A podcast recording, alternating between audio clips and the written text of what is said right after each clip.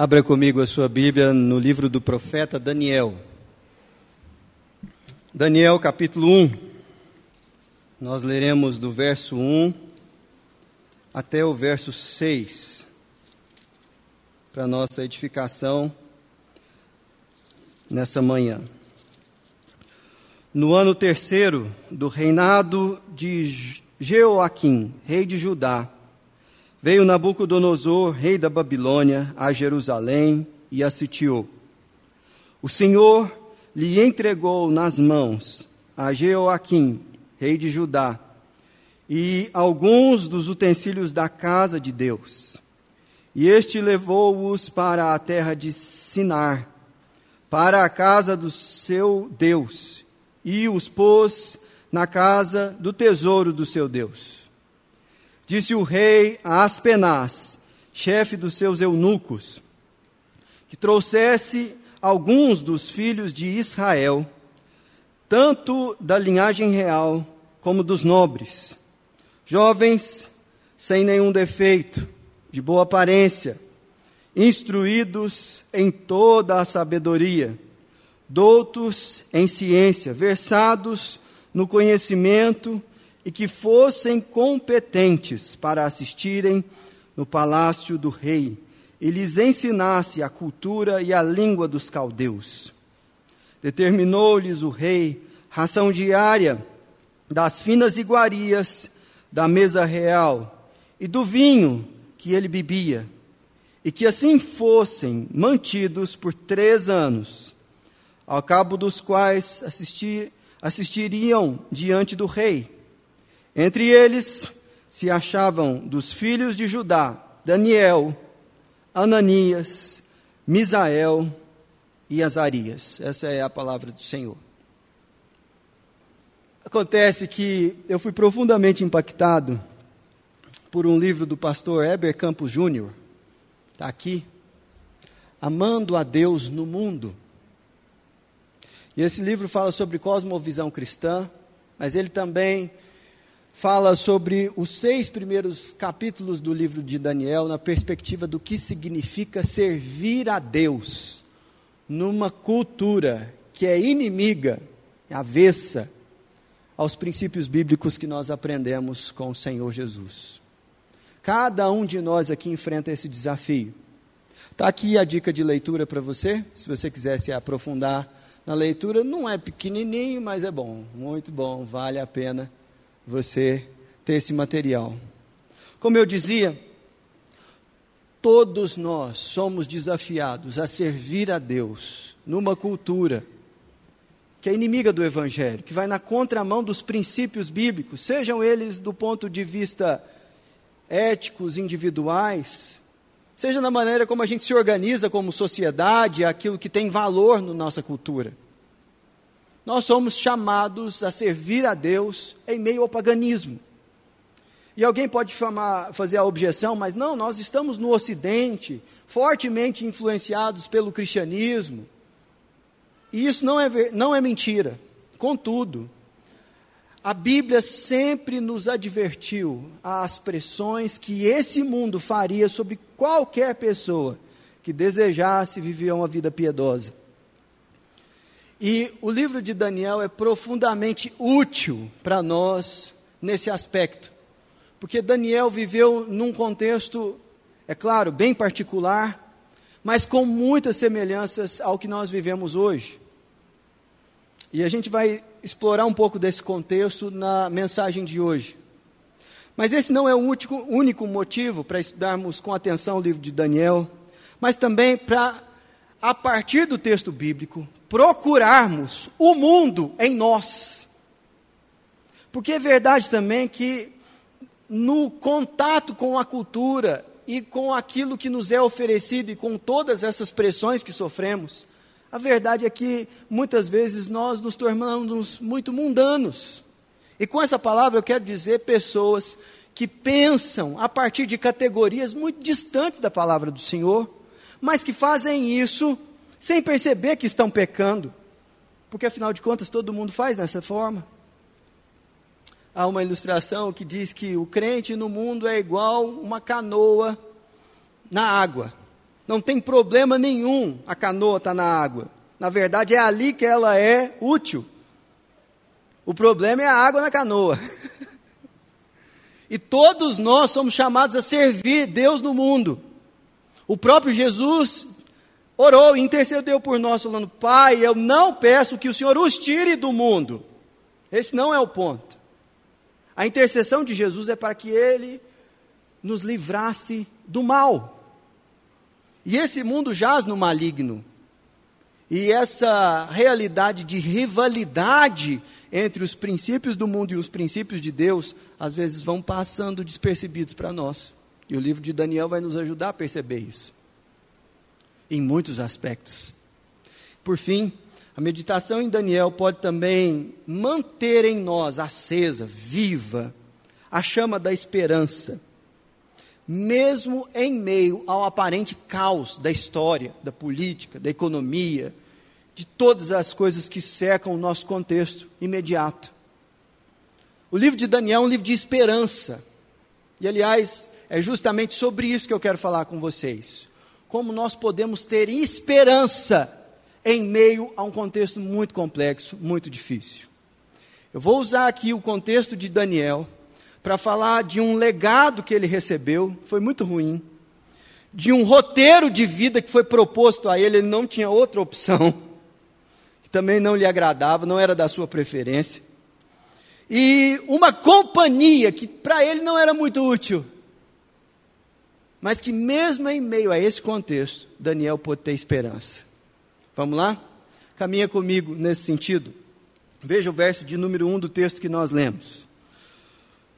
No ano terceiro do reinado de Joaquim, rei de Judá, veio Nabucodonosor, rei da Babilônia, a Jerusalém e a sitiou.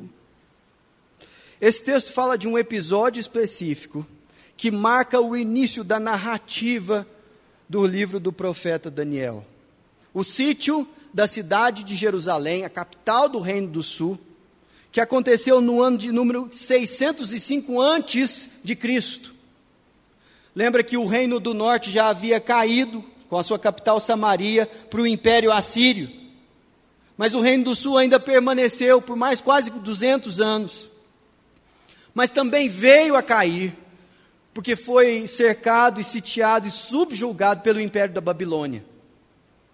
E é interessante que o texto ele deixa com muita clareza que você só vai entender o livro do profeta Daniel se você tiver em mente que Daniel ele recebeu assim de graça, sem pedir para ninguém, um legado muito ruim dos seus pais e das gerações passadas. Porque Deus, por várias e várias vezes, na sua palavra revelada, por exemplo, a Moisés, no Decálogo, ou através dos profetas no período dos reis de Israel, havia falado: falou, olha, mantenham a minha aliança, não sirvam aos deuses das, da terra de Canaã, a terra que eu separei para vocês. Vivam uma vida integral na minha presença e me amem, porque eu serei o Deus de vocês e vocês serão meu povo. Mas se vocês decidirem me abandonar, mesmo eu tendo salvado vocês, vocês, como nação, serão castigados. E Deus fez isso de várias maneiras. Eu vou te dar um exemplo de quando isso aconteceu no, reinado anterior ao rei Joaquim. Dá uma olhada na história que está narrada em Isaías, o capítulo 39. Dos versículos 5 a 7, o rei Ezequias, que foi um rei que começou muito bem terminou muito mal, recebe um alerta de Deus sobre a impiedade do seu povo e a sua própria impiedade.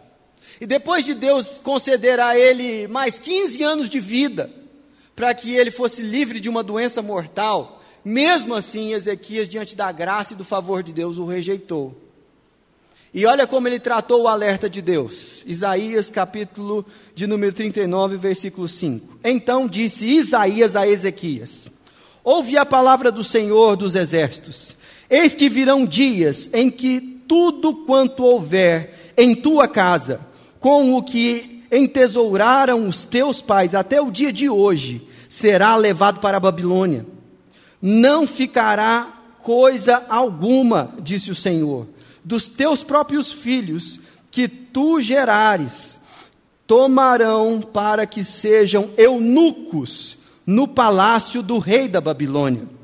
Então disse Ezequias a Isaías: Olha a resposta do rei.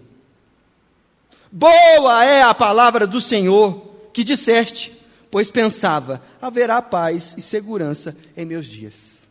Tem base um negócio desse? Isaías profere um alerta a Ezequias, falou assim: arrependa-se, porque aquilo que está por vir sobre a nação é algo terrível. Os seus filhos serão levados cativos e servirão como eunucos nos palácios da Babilônia. E sabe o que ele falou? Glória a Deus, não vai acontecer comigo. É isso. Essa foi a reação do homem que deveria levar a nação de Israel à presença de Deus. Esse foi o legado que Daniel recebeu das gerações anteriores. E o cumprimento dessa profecia aconteceu na geração de Daniel. Isso significa que a desobediência de uma geração as consequências disso nunca são experimentadas somente nessa geração. As consequências reverberam, elas ressoam nas próximas. Isso é muito triste. Mas esse é o legado que, que Daniel recebeu. Mas não é só por isso que o contexto de Daniel é difícil. Mas se você reparar bem, há um roteiro muito delimitado para a vida de Daniel. O texto é claro quando diz, a partir do verso de número 3: Disse o rei a Aspenaz, chefe dos seus eunucos, que trouxesse alguns dos filhos de Israel, tanto da linhagem real quanto dos nobres. E ele queria jovens, gente nova, que fossem ensináveis, que pudessem aprender a língua e a cultura dos caldeus, o povo da Babilônia. Ora, aquilo que está sendo dito aqui é algo que não é muito comum para a nossa cultura entender a gravidade disso aqui. Isso está sendo anunciado aqui, é um exílio. Exílio. Essas pessoas seriam tomadas do seu lugar de nascimento, da sua família, do convívio, da sua cultura, e seriam levadas para outro lugar, para viverem ali, obrigados, não havia opção. Se ele fosse escolhido, ele deveria ir. E nós somos de uma cultura, povo brasileiro, que sonha em ir para outro lugar. Não, nós vamos embora desse país. Nós vamos para um lugar melhor. Ai, eu quero ir para o Canadá. É isso aí. Eu quero ir para a Inglaterra. Eu quero ir para os Estados Unidos. E está tudo certo querer, porque o negócio está difícil mesmo. Mas o ponto é que na nossa cultura nós temos essa coisa do ir para o outro lugar, para outra nação, como se fosse algo simplesmente maravilhoso e que só tem coisas boas. Mas o que está sendo anunciado aqui é um pouco parecido, com muitas limitações, a experiência daqueles muitos brasileiros, 290 mais ou menos, que essa semana desembarcaram em Belo Horizonte deportados dos Estados Unidos. Dentre eles, mais de 90 crianças que estavam lá em condições ilegais, que foram tratados de maneira quase subhumana e voltaram para cá porque eles não tinham autorização para permanecer lá, no lugar onde eles queriam ficar. E voltaram para a nação deles. E aí está o limite da, da comparação, porque eles voltaram para um lugar familiar mas não era o lugar que eles queriam estar. E aí nós, com esse, esse cenário aqui, percebemos que Daniel foi sequestrado do seu ambiente e levado para onde ele não queria ir. Isso por culpa daquilo que estava acontecendo na sua nação. Se isso não fosse suficiente, dá uma olhada no versículo 6. Isso não aconteceu somente com ele versículo 6 diz que dentre esses que foram levados estava Daniel, Ananias, Misael e Azarias. E geralmente a gente fica pensando, fala, poxa vida, pelo menos não estava sozinho, né? Mas o que ele estava percebendo é que ele seria submetido a uma situação de deportação e exílio, num cenário em que ele veria seus melhores amigos experimentando exatamente a mesma coisa e na realidade mais absoluta de não conseguir ajudá-los ou ser ajudado por eles. As únicas pessoas com quem Daniel se identificava no exílio não podiam fazer nada por ele, nada. Eram escravos como ele. E mais, se você lê o livro de Daniel em paralelo com o livro de Jeremias, você vai perceber lá pela altura do capítulo 29 de Jeremias uma carta aos exilados da Babilônia. Só que essa carta tem uma primeira parte que fala ao povo de Israel e uma segunda parte que fala aos falsos profetas que foram para lá. De maneira que toda referência de fé, toda referência religiosa que estava presente na Babilônia na época de Daniel, pelo menos todos os profetas, são classificados por Jeremias como falsos profetas. Falsos profetas. Porque anunciavam esperanças vãs, falavam para o povo que eles iam voltar imediatamente, quando Deus falou: vocês vão ficar 70 anos aí, casem, plantem vinhas, se acomodem nesse lugar, porque é aí que eu quero que vocês me sirvam. E os falsos profetas indo na outra direção. Percebe que Daniel estava numa situação terrível, fruto de um legado muito ruim. Na verdade, com um cenário de exílio, de sequestro, e numa condição da qual a companhia dele podia fazer muito pouco por ele. Preste bem atenção no que eu vou te falar. É justamente esse cenário que faz com que os índices de suicídio entre adolescentes e jovens sejam a segunda causa de morte nessa faixa etária, sendo abaixo apenas de acidente de toda, todo tipo de ordem. Essa falta de perspectiva, esse cenário complicadíssimo faz com que essa geração que está chegando olhe e fale assim: eu tenho menos medo da morte do que de continuar vivo nesse lugar aqui. E esse é um problema presente. Mas eu queria fazer você pensar no fato, meu querido, de que com a sua idade, sendo adolescente, jovem, é, você mesmo aí na galeria do celular. É, isso aí. Daniel tinha a sua idade quando ele foi deportado para Babilônia. E nesse caso, com um contexto tão complicado, tão complicado, Daniel teve esperança. Daniel teve uma postura que deixou o oposto daquilo que ele recebeu. Porque se é verdade que ele recebeu um legado muito ruim, hoje nós estamos estudando a Bíblia em certo aspecto por causa do legado de Daniel. Ele registrou não somente as profecias, mas a sua experiência, aquilo que ele viveu. E há um tesouro extraordinário nisso, porque aquilo que Deus fez na vida de Daniel, num cenário muito complexo, pode ser útil a você, para que a esperança seja fundamentada na sua alma, porque ela tem a razão de ser. Mas não somente com relação ao legado, mas numa situação de escravo numa terra distante da sua. Daniel chegou aos postos mais altos do império da Babilônia. E pôde não somente abençoar os judeus que estavam ali cativos com ele, mas também todo o império. Todo o império. Ou você acha que quando Jesus Cristo nasceu, e os magos vieram do Oriente para adorar o rei dos judeus que haviam nascido. Quem você acha que contou sobre o rei que iria nascer? Daniel. Daniel gerou uma cultura numa, na, na região ali da Babilônia, messiânica, de expectativa da chegada do Messias. num contexto de escravidão muito complexo.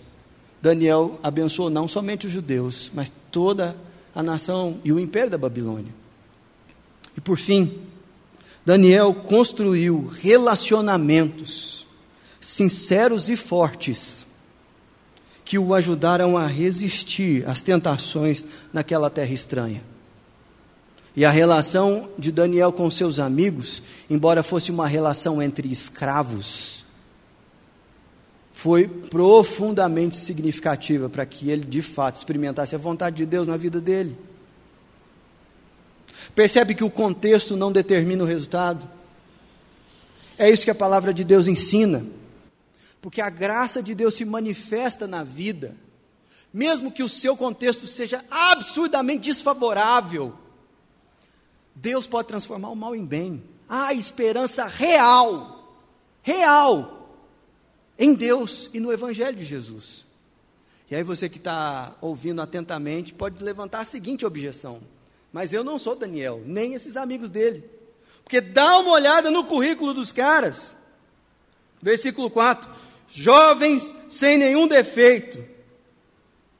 Daí já cai um tanto aí. De boa aparência, complicou. Instruídos em toda sabedoria, doutos em ciência, versados no conhecimento, e que fossem competentes para assistirem no palácio do rei. Ah, mas esse não é o meu perfil. Deu certo para Daniel por causa de quem Daniel era. Eu não sou Daniel. Estou muito longe desse perfil. Estou lascado. e eu te entendo. Porque quando eu olho para mim mesmo, essa é a impressão também. Mas perceba uma coisa que não escapou à redação de Daniel no texto que nós estamos lendo. Dá uma olhada no versículo 2. O Senhor está falando lá do rei Jeoaquim, tá bom? De Judá. E daquilo que Nabucodonosor, rei da Babilônia, fez com Jerusalém. O Senhor lhe entregou nas mãos a Joaquim, rei de Judá, e alguns dos utensílios da casa de Deus. E estes o levou para a terra de Sinar.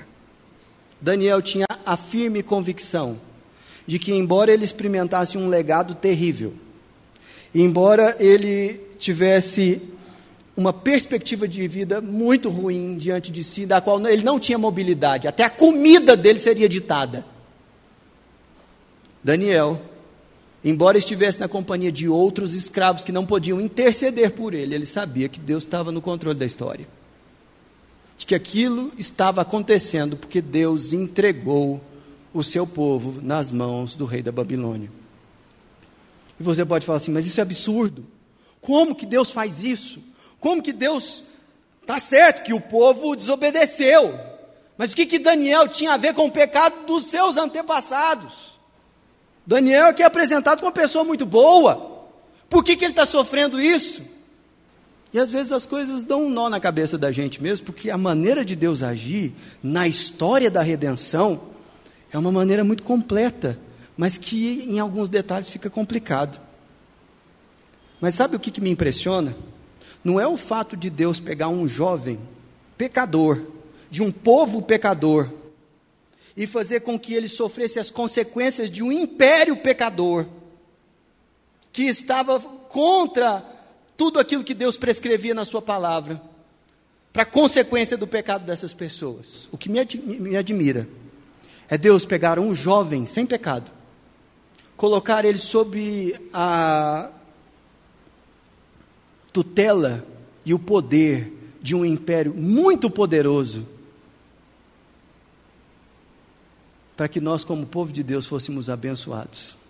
Não, eu não estou falando de Daniel, eu estou falando de Jesus de Nazaré. Porque é de fato uma realidade de que nós não somos como Daniel. Não somos. Mas o Evangelho diz que a salvação dessa condição e desse contexto, não é porque Daniel foi bem sucedido. Daniel era pecador. Mas é porque Deus levantou seu único filho, para que todo aquele que nele crê não pereça, mas tenha vida eterna. é através daquilo que Deus está fazendo na história, de pecadores como nós, de nações ímpias como a nossa, que de fato nós podemos ter esperança. Porque Deus está agindo na história. E a ação mais concreta dele é justamente a pessoa de Cristo. Daniel apontava para Cristo no Antigo Testamento. Mas olha que interessante. Jesus encontrou um cenário muito pior do que o de Daniel. Muitas gerações passaram de Daniel até Jesus. E a desobediência do povo de Deus foi tamanha que quando Jesus abriu a palavra de Deus e começou a pregar nas sinagogas, os mestres da lei falaram assim: esse homem tem demônio.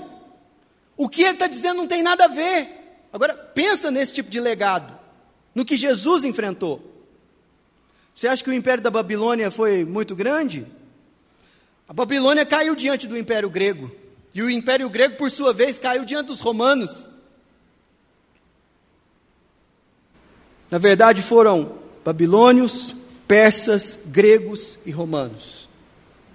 E nesse contexto de opressão em que Jesus nasceu, sob a tutela de um império muito mais cruel do que o império babilônico. E tá certo, tá certo, que os eunucos, Daniel e seus amigos eram gente de primeira. Mas quando você dá uma olhada nos discípulos, você fala, é, eles não eram doutos. Eles não eram sem defeito. Se tem uma coisa que os evangelhos fazem, é mostrar os defeitos, as falhas de caráter, a, às vezes até a ignorância a incapacidade intelectual, a mesquinhez dos discípulos, que foram transformados em apóstolos por causa da obra de Deus na vida deles. É por isso que nós cremos no Evangelho e temos esperança nele. Nesse sentido, eu quero caminhar para o final dessa nossa reflexão, propondo a você e a mim três linhas diferentes de aplicação dessa mensagem na nossa vida. A primeira delas é o seguinte: pare, pare de desonrar os seus pais e culpá-los por causa da sua condição pessoal. Preste atenção no que eu estou falando. Pare de desonrar os seus pais e culpá-los pela sua condição pessoal nesse momento. Você não vê Daniel fazer isso em hora nenhuma no livro. Não há nenhum sentido em fazer isso. Além de ser pecado, porque desonrar pai e mãe é pecado, a verdade é que nós, apesar dos erros dos nossos antepassados, devemos cada célula do nosso corpo ao fato de alguém ter nos gerado no passado. Nós não somos autoexistentes. Seus pais erraram com você. E toda geração experimenta essa realidade. Mas pessoas que viveram contextos muito mais severos do que vocês e do que eu, puderam experimentar redenção na vida por causa da obra de Deus. E não é interessante que quando é para falar de privilégios, ninguém quer abrir mão daquilo que lhe foi legado. Mas para desonrar pai e mãe e os antepassados com relação aos erros dele, está todo mundo na ponta da língua. A grande questão é se você reconhece que as escolhas que mais fazem diferença na sua vida, para o bem ou para o mal, são as suas. São as suas atitudes. O maior desafio para de fato ter contato salvador com a mensagem do Evangelho é saber que o pecado que realmente importa não é das gerações anteriores, é o nosso. É o nosso, é o nosso pecado. Isso precisa ficar claro para você. Em segundo lugar, pare de culpar o Brasil. Ou oh, a cultura nossa ou a economia, seja lá o que for. Como se tudo aquilo que dá errado na sua vida foi porque você nasceu aqui, nesse momento da história. Está certo que faz bastante tempo que a coisa não está dando certo, mas o ponto não é esse. Porque se a sua atenção estiver no fato dos problemas da nossa nação, você não vai poder experimentar aquilo que Daniel experimentou na sua geração. Exercite a sua mente no fato de que a, a sua verdadeira cidadania ela é conferida por Deus no reino dos céus. E nós todos, todos, todos nós deveríamos viver como exilados aqui nesse mundo, seja qual for o país que a gente está vivendo. Nós somos forasteiros, nós somos peregrinos, cidadãos do reino dos céus. E eu não estou desprezando uma postura patriota com a nossa nação, mas o que você precisa entender é que, de fato, a nossa identidade, nossa verdadeira cidadania está escondida em Cristo. E isso faz com que nós sejamos livres para viver nessa nação de um outro jeito. De um jeito, mesmo que a nossa cultura seja complicada, nós pertencemos a uma outra nação. Mas isso só é uma realidade para aqueles que já, de fato, entregaram a sua vida a Cristo. E eu gostaria de fazer esse desafio a você nessa manhã. Feche os seus olhos. Clame essa cidadania do reino dos céus sobre a sua vida, sobre a sua história. Sabe como você faz isso? Entendendo que há um Deus que se importa com você, que cuida dos seus, independente de onde eles estejam. E apesar do contexto, Ele é um Deus de bondade, de justiça, de amor. E que Jesus Cristo de Nazaré é aquele enviado por Deus que acerta onde você erra, que paga o preço da sua culpa, que se coloca diante de você e do Pai para salvação. Senhor, nessa manhã nós te agradecemos, te louvamos, te honramos porque o Senhor Jesus venceu onde todos nós tropeçamos. E o castigo que nos estava colocado e que nos é merecido, o Senhor levou sobre si. E nós reconhecemos que vivemos num mundo muito perverso e que precisamos de ajuda, precisamos de esperança, precisamos de graça. Por isso, nessa manhã, o Espírito Santo de Deus opera com poder, como o Senhor operou na vida de Daniel, para que o Senhor levante na nossa nação um povo que sabe que pertence ao teu reino, e que, ó Deus, vive a vida nesse mundo com esperança, apesar das circunstâncias, apesar do contexto, e que, ó Deus, deixa um legado de vida, de paz, de bênção, Deus, nessa nação. Que a graça do Senhor Jesus Cristo, o amor de Deus o Pai, a comunhão e a consolação do Espírito Santo de Deus sejam sobre nós e sobre toda a família da fé que está espalhada por todas as nações desse mundo, hoje e sempre. Amém. Que Deus nos abençoe, irmãos. Vamos na paz do Senhor Jesus.